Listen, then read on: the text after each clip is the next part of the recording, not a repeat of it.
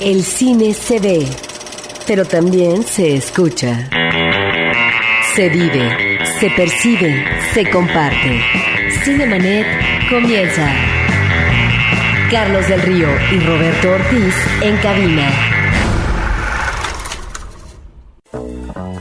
Sean todos ustedes bienvenidos a un episodio, a un programa más de Cinemanet en nuestra nueva etapa. Roberto Ortiz. Muy buenos días a nuestros radioescuchas. Tenemos mucha información. Existen varios estrenos de la semana que llaman la atención y de los cuales tenemos que hablar. Tendremos noticias, tendremos remembranzas, hablaremos de cine internacional, de cine mexicano y por supuesto también tenemos otras maneras de compartir el cine con nuestro auditorio a través de promociones, a través de invitaciones a premiers. Así que estén muy pendientes de todo lo que suceda, tenemos nuestra página de internet www.cinemanet.com.mx, donde tenemos, Roberto Ortiz, un histórico en versión podcast de todos nuestros programas, así como de las eh, versiones especiales, de las entrevistas que hemos hecho a lo largo de los últimos dos años a personalidades del cine principalmente nacional. Hoy arrancamos con esto. Cartelera. Los estrenos en pantalla grande. Go ahead, make my day.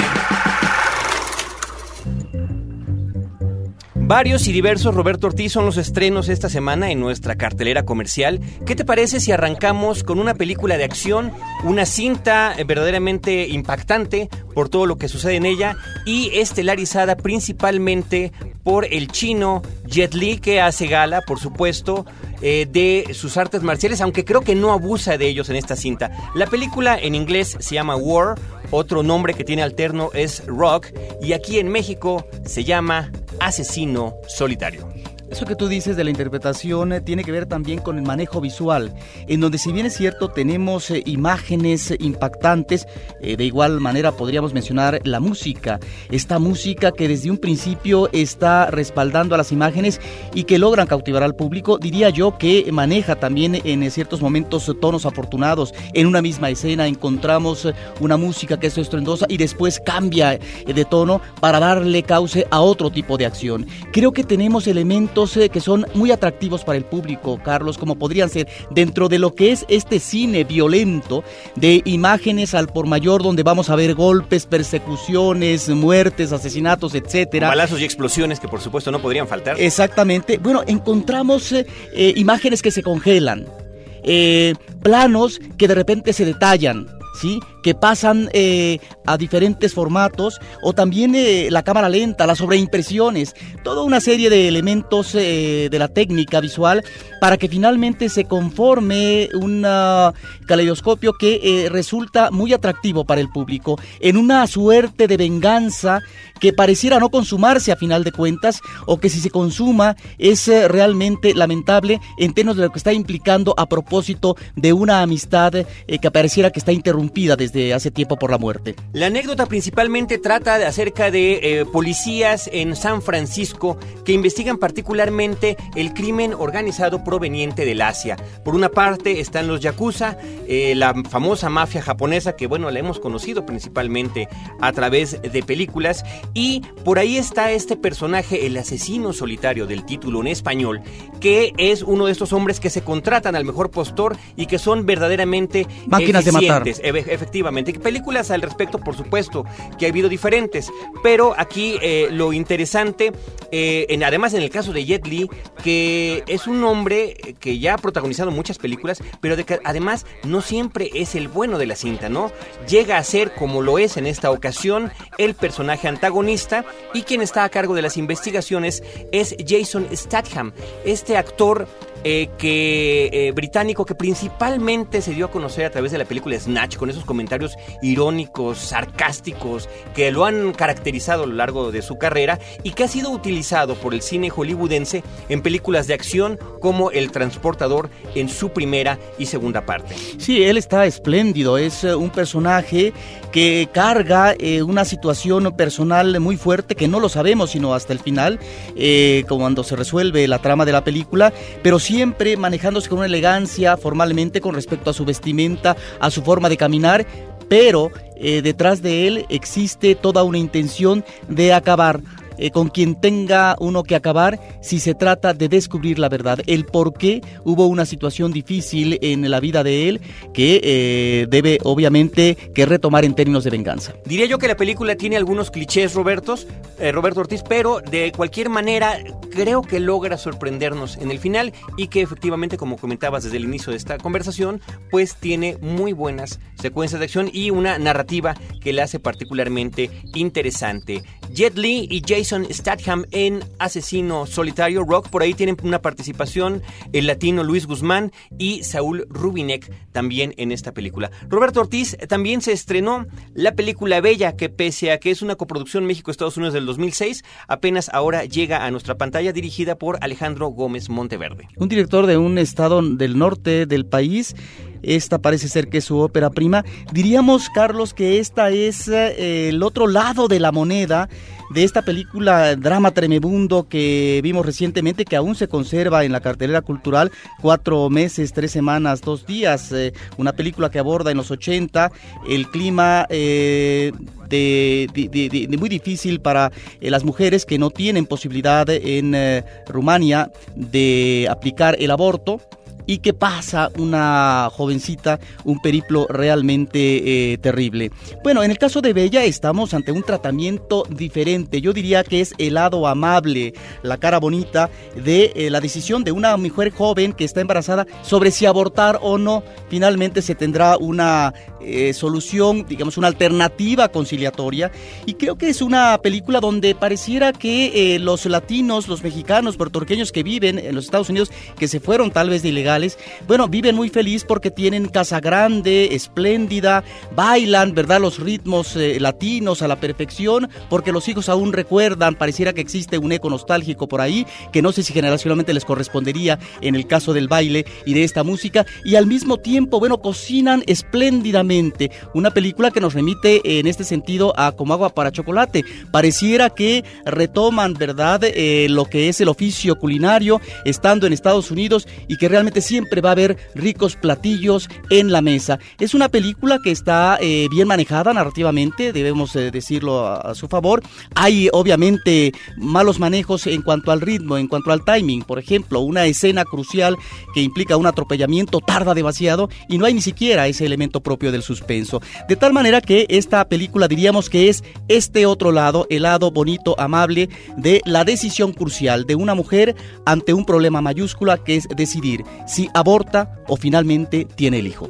Mexicanos en Nueva York, en esta película que se llama Bella, que por cierto Roberto en el Festival eh, de Toronto recibió el premio del público, un reconocimiento importante, y que bueno, es interesante ver cómo se desarrolla esta trama en la ciudad de Nueva York. Bella, de Alejandro Gómez Monteverde. Roberto Ortiz, y hablando de bellas, por supuesto siempre hay hermosísimas mujeres en la pantalla. Sienna Miller es una de ellas y es la protagonista de una película que hace un par de semanas tuvimos en premier exclusiva para nuestro público. Quien no la haya visto, ya se estrenó. Fábrica de sueños, Factory Girl es una película dirigida por George Hickenlooper y que en la que Sienna Miller interpreta a Eddie Sedgwick, esta joven que estuvo vinculada ni más ni menos que Andy Warhol. Sí, cuando uno ve la película, Carlos eh, termina odiando a Andy Warhol. Digo, en esta parte de su personalidad eh, como artista que está viviendo eh, la mejor temporada de su vida, es ah, el hombre que logra encumbrarse eh, en el arte pop y que eh, tiene su propia fábrica y sus seguidores. Diríamos que su corifeo es un hombre manipulador, un hombre que en el caso específico de Eddie Sedgwick eh, queda encantado en cuanto la ve por primera vez y la convierte en una actriz en su estrella de las películas que él va a hacer. Este tipo de cine donde eh, frente a la cámara los personajes están hablando de cuestiones que tienen que ver con su vida. Ahí están para el público que quiera ver las películas de Andy Warhol donde está esta actriz y que lamentablemente si bien es cierto, hay eh, momentos de ella eh, muy atractivos, eh, de toda esta dinámica del reventón, de la fiesta perpetua, bueno, declina inmediatamente porque se enrola en el consumo de drogas que la lleva a un final ah, realmente triste. Ella se suicida por manejar con exceso los barbitúricos. Una mujer que trata de reponerse de su inclinación al vicio. Es la caída de una mujer joven, eh, de un gran atractivo, eh, muy rica, de una familia eh, de mucho dinero, sin embargo, eh, tiene antecedentes biográficos terribles, como por ejemplo el padre que la acosa o la llega a violar, etcétera. Es finalmente una película que hay que ver, interesante a propósito de este personaje, eh, digamos, este, este, este, personaje femenino. Personaje femenino, histórico, además, vaya, es una biografía, no es que estemos quemando el final de la película, es algo que se conoce, es una, una de las personalidades importantes que estuvieron ligadas a Annie Warhol y que su historia es bastante conocida, pero esto por supuesto es la versión cinematográfica. Roberto Ortiz también se estrenó la película Quiero robarme a la novia.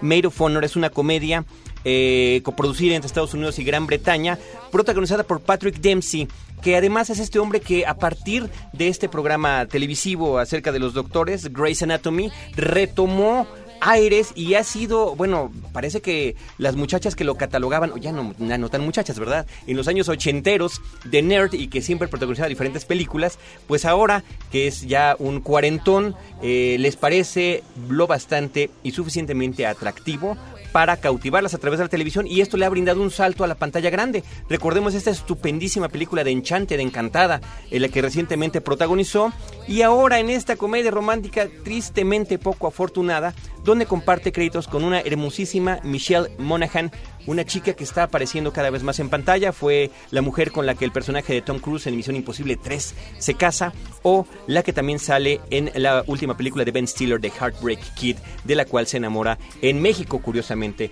en un eh, sitio turístico de nuestro país. Así que Maid of Honor está también ya en cartelera.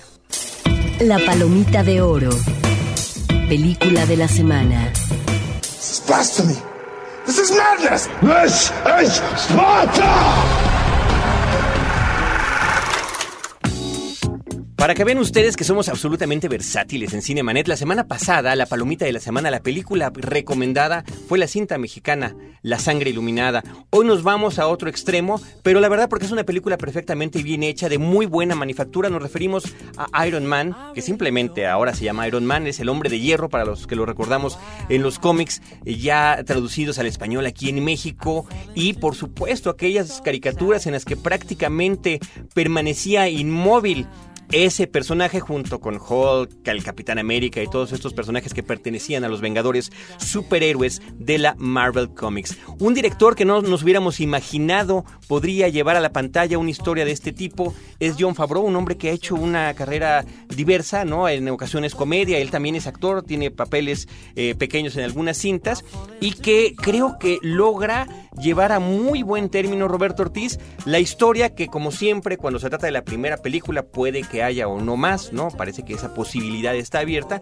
pero que tiene que ver con los orígenes del personaje, de dónde viene Iron Man. Y lo interesante siempre, por supuesto, está en el estilo que tenía Stan Lee, sus compañeros escritores y dibujantes como Jack Kirby para crear este tipo de personajes completamente falibles. En el caso de Tony Stark, que es el protagonista, es un hombre que no tiene superpoderes, al contrario, está lleno de defectos. Eh, esto podría ser o no un defecto, es multimillonario. El personaje está basado en Howard Hughes y sus, y sus excentricidades y en un ¿y qué hubiera sido si Howard Hughes además hubiera querido ser superhéroe? En el caso de Tony Stark, además de ser multimillonario, tiene un problema cardíaco, una afectación importante y además de ser mujeriego, es alcohólico. Una parte que en la película creo que es tomada muy ligeramente, pero que en la interpretación de Robert Downey Jr. llega a presentarnos un personaje completamente carismático. Bueno, eso se agradece, que tengamos un actor que no es el prototipo de los otros personajes de cómic como Batman, Superman, El Hombre Araña, donde siempre son ah, personajes atractivos físicamente, guapines, y que eh, tienen que escoger determinados actores, sean jóvenes, adolescentes o ya un poco eh, más ah, maduros. Y aquí no, Aquí no estamos ante ese tipo de físico ni ante ese tipo de rostro, estamos ante un muy buen actor y que finalmente arrastra estos déficits que ha manejado en su vida. Si bien es cierto que no se enfatiza tal vez esta cuestión del alcoholismo, bueno, es un hombre que le encanta la farra nocturna, que puede gastarse eh, los miles eh, o millones de dólares que sean necesarios en eh, lo que es la ruleta rusa, en un juego de apuestas, de tal manera que le encanta también seducir a las bellas mujeres y finalmente ocupa ese papel propio de un hombre millonario que puede hacer con su dinero lo que sea. Es interesante también cómo ahora el enfoque, claro, se tiene que dar en el traslado al cine, las adaptaciones en términos de la realidad eh, política, geográfica, la geopolítica diríamos en términos de la guerra, como de lo que en sus orígenes fue el contexto de la guerra de Vietnam. Ahora eh, esta película ubica la acción en lo que va a ser el contexto de la invasión de los Estados Unidos a Afganistán. Próximamente será la invasión a Irak. En el Medio Oriente, ¿no? Finalmente. Ahora, finalmente es interesante comentar que no necesariamente los meros villanos de la película son estas personas, estos insurgentes del Medio Oriente, sino que se retoma como siempre el enemigo interno dentro de Estados Unidos. La película no llega a ser tan oscura como la última versión de Batman de Christopher Nolan, pero creo que no llega a las ligerezas absurdas que tienen los cuatro fantásticos. Así que una muy buena recomendación de esta semana, Iron Man. Roberto Ortiz, también tenemos esto. En Cinemanet tenemos DVDs que hacen justicia al cine en casa. Si eres de los que están del lado de la ley, disfruta de Hot Fuzz Super Policías. O bien, si prefieres estar con los encerrados, no te pierdas de vuelta a prisión. Escribe a promociones.cinemanet.com.mx y llévate a casa cualquiera de estas películas de crimen y castigo, que lo único que lograrán es una cadena perpetua de carcajadas. Cine de policías y ladrones, cortesía de Universal Pictures y Cinemanet.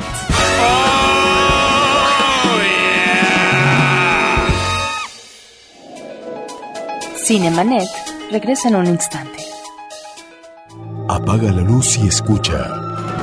Testigos del Crimen, un podcast de frecuencia cero, porque la realidad puede ser aterradora. www.frecuenciacero.com.mx Ahora, diseñar y hospedar su página web será cosa de niños.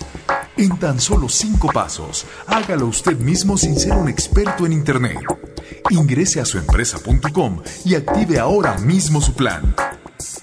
Suempresa.com, líder de web hosting en México. En la historia. Acompaña a Roberto Jiménez a recorrer México en la historia.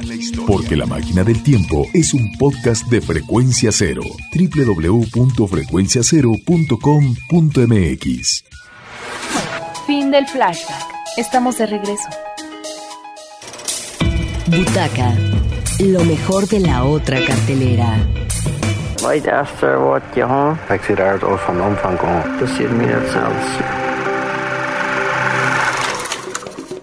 Pues estimado Roberto, así como platicamos también de lo que hay en la cartelera comercial, tenemos esta otra cartelera, este cine alternativo, este cine de cineclubes, de Cineteca Nacional, en fin, eh, otras cuestiones que pues no llegan precisamente a los públicos masivos, pero que a los cuales tenemos acceso en esta Ciudad de México y que semana a semana recomendamos en este espacio. También de Filmoteca Nacional cuando se exhiben cosas interesantes.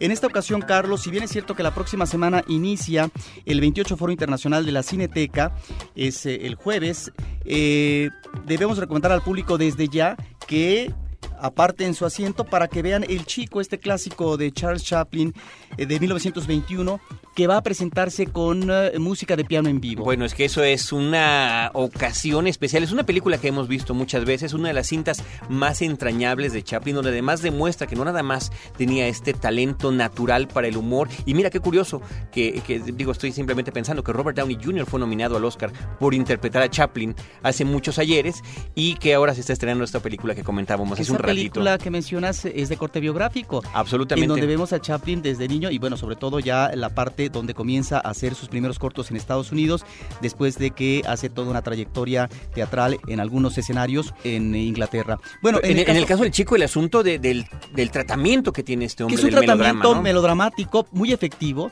en donde el público eh, llora, se emociona a partir de esta relación que se establece entre un niño y un vagabundo. Bueno, está también en el foro una película como Tropa de Élite, es una película muy interesante eh, que nos habla del mundo violento que se vive en Río de Janeiro, ubicada en 1997. Hay eh, varias películas mexicanas, Carlos. En primero, en principio tendríamos que celebrar que em, este foro retoma una película del FICO que ganó premios el año pasado, Familia Tortuga de Rubén y más. pasado el Así año es. pasado y que realmente hemos estado esperando ansiosamente su estreno comercial. Ahorita llega ahorita con, con el foro, pero también será estrenada comercialmente, ¿no?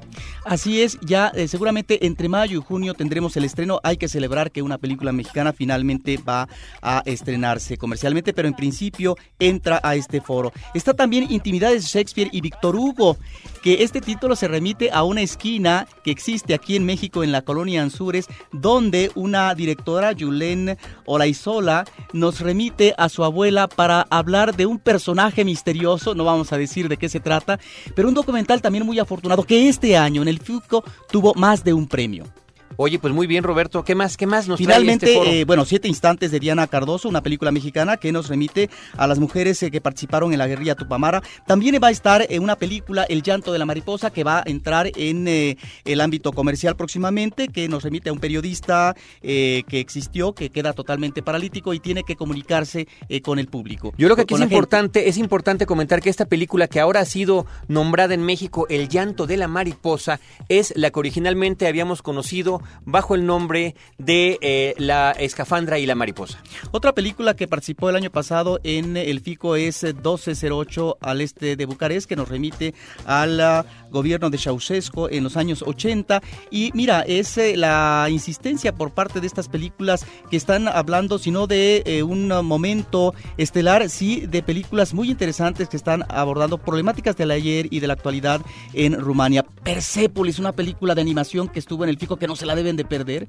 con un humor genial, sarcástico. Imagínate que el personaje eh, femenino lee a Bakunin y de repente dice si hubieran tomado el poder los anarquistas, pues nadie tendría que trabajar. Cosas de este tipo que realmente eh, valen la pena. Películas que tienen que ver con el rock, sueños de rock and roll, también otra película de Kurt Cobain eh, sobre un hijo. Y bueno, una serie de películas que realmente son ah, interesantes y de las cuales hablemos detalladamente la próxima semana cuando comienza el jueves el foro. Perfecto, pues estaremos al pendiente de todo lo que suceda en el foro eh, de la Cineteca Nacional Roberto Ortiz. Eh, yo quiero recordarle al público que nos está escuchando que les hicimos desde la semana pasada una atenta invitación para que nos compartan también las películas que ellos nos recomiendan para ver en casa. Películas que estén en el formato de DVD o, o algunos que pueden rescatar por ahí su beta o su VHS, no lo sé. Lo que crean que debe de verse en casa, pueden escribirnos a comentarios arroba cinemanet.com.mx y aquí en este espacio compartiremos su recomendación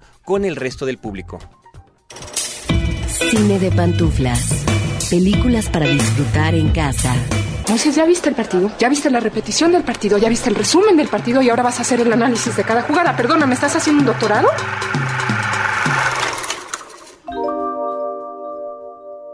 Estas recomendaciones son justamente el cine de pantuflas, el cine para ver en la casa y como decía esta eh, voz femenina de nuestro, de nuestro corte, que uno ve una y otra y otra y otra vez. Joaquín Álvarez nos recomienda ni más ni menos, Roberto, que La soga de Alfred Hitchcock.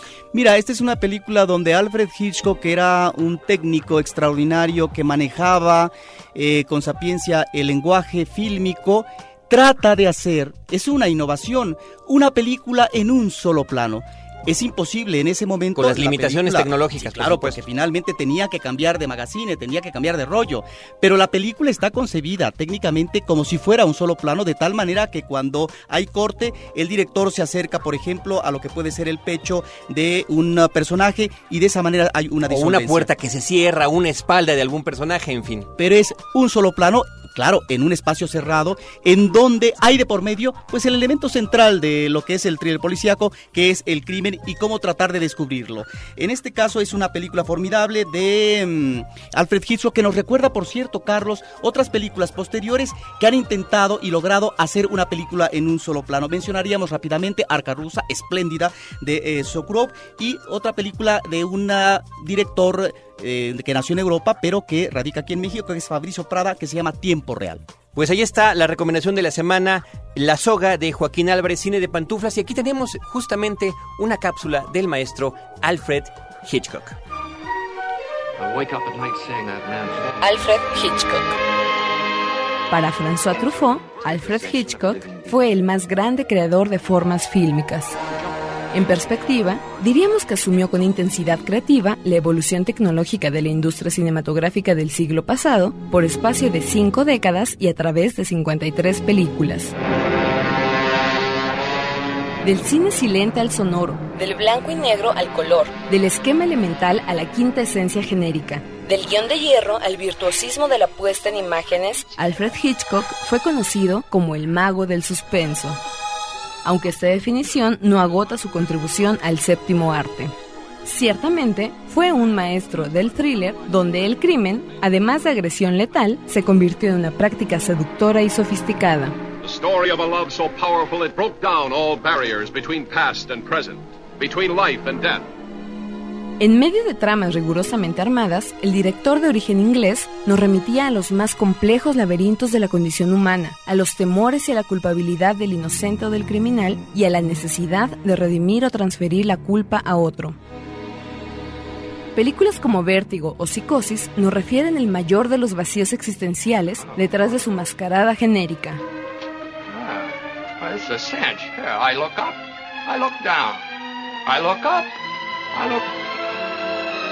Amén de varias obras maestras en su trayectoria, Hitchcock experimentó una y otra vez saliendo siempre airoso. Resolvió en tan solo un plano secuencia la narración de una película entera, La Soga. Nos brindó una de las más divertidas anécdotas de espionaje, Los 39 escalones. Le dio complejidad a los asesinos seriales, Psicosis. Nos abrumó con la mayor de las necrofilias amorosas, Vértigo nos reconcilió con la pareja romántica en medio de una casa fantasmal. Rebeca. Nos metió en el debate acalorado en una de las mejores cintas del género fantástico. Los pájaros. Alfred Hitchcock nos sorprendió y espantó en más de una ocasión pero siempre lo hizo a través de personajes complejos y situaciones de convincente dramatismo. No abusó de las formas, ya que éstas eran tan solo un medio y un pretexto para obsequiarnos la mayor de las aventuras del ser humano.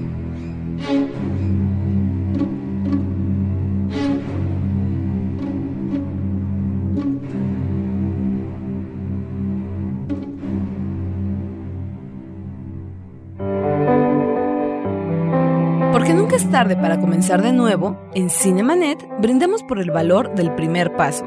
El brindis, una historia sobre dejar el pasado atrás y darse una segunda oportunidad.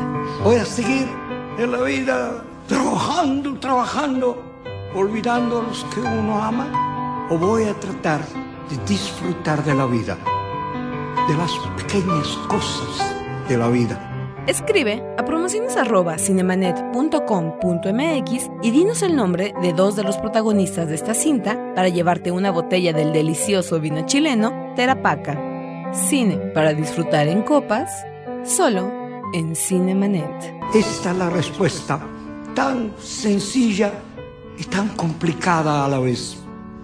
Disfruten ahora. No esperen como este viejo tonto el final del camino. Salut. Salut.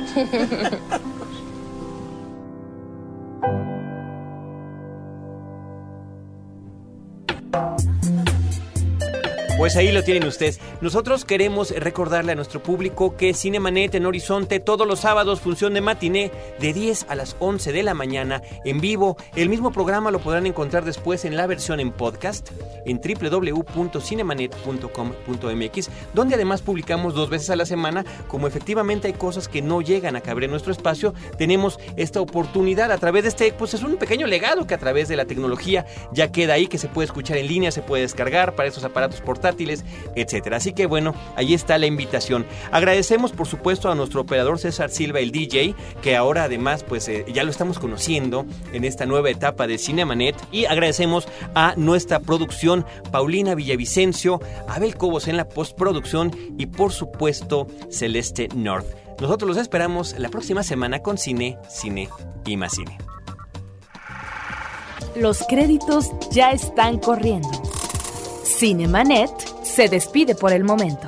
Más en una semana. Vive cine en Cinemanet. Frecuencia cero. Digital Entertainment Network.